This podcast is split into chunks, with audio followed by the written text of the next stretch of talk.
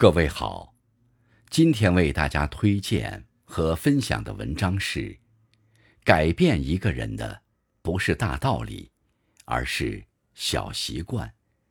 作者甘兰兰，感谢大宝同学的推荐。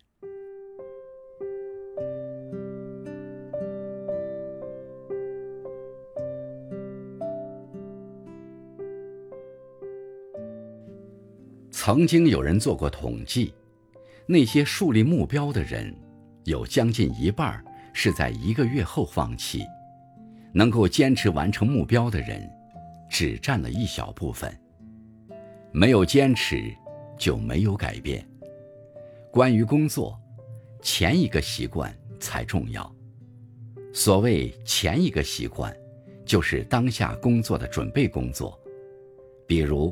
如果想从早晨开始就将全部的精力放在工作上，那么就要养成在前一天晚上确认明天的工作日程的习惯，不熬夜的习惯，前一天将办公桌收拾干净再回家的习惯等等。所有这些准备工作，都会让我们第二天的工作变得更加顺利。关于读书。只要把书翻开就好。对于从来没有读书习惯的人来说，养成读书的习惯并不容易。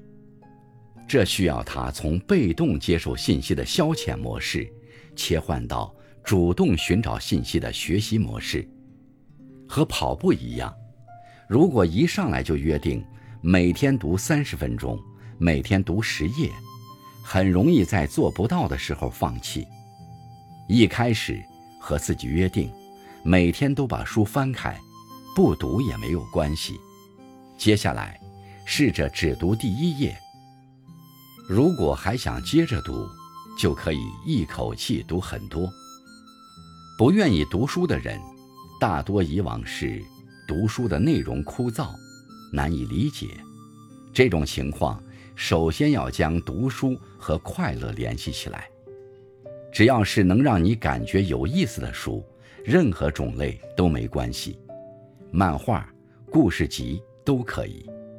当读书变成一件快乐的事情后，去阅读其他类型的书时，也会感到快乐。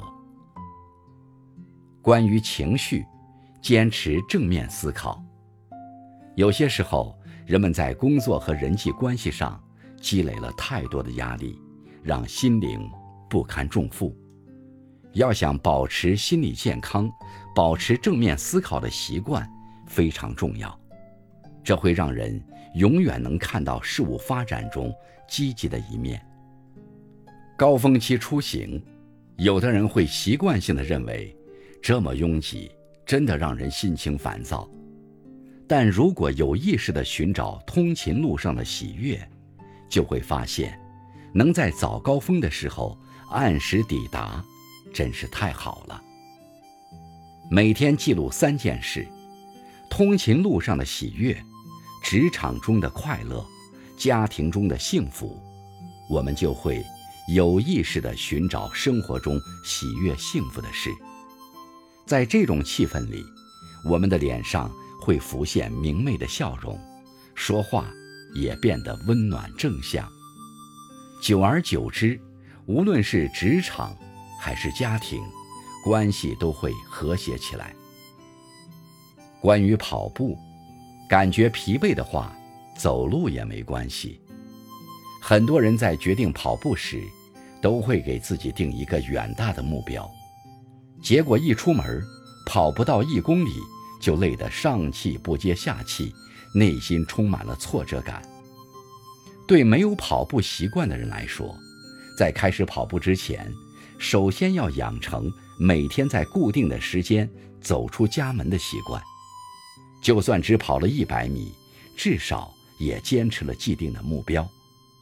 一开始，也许只能跑几分钟，但是长期坚持下来，能坚持的时间就会越来越长。过去的习惯，决定了今天的自己；今天的习惯。成就了明天的自己。与其在那些遥远的目标和空洞的口号里麻痹自己，不如从眼下的微小努力开始，脚踏实地的做出改变。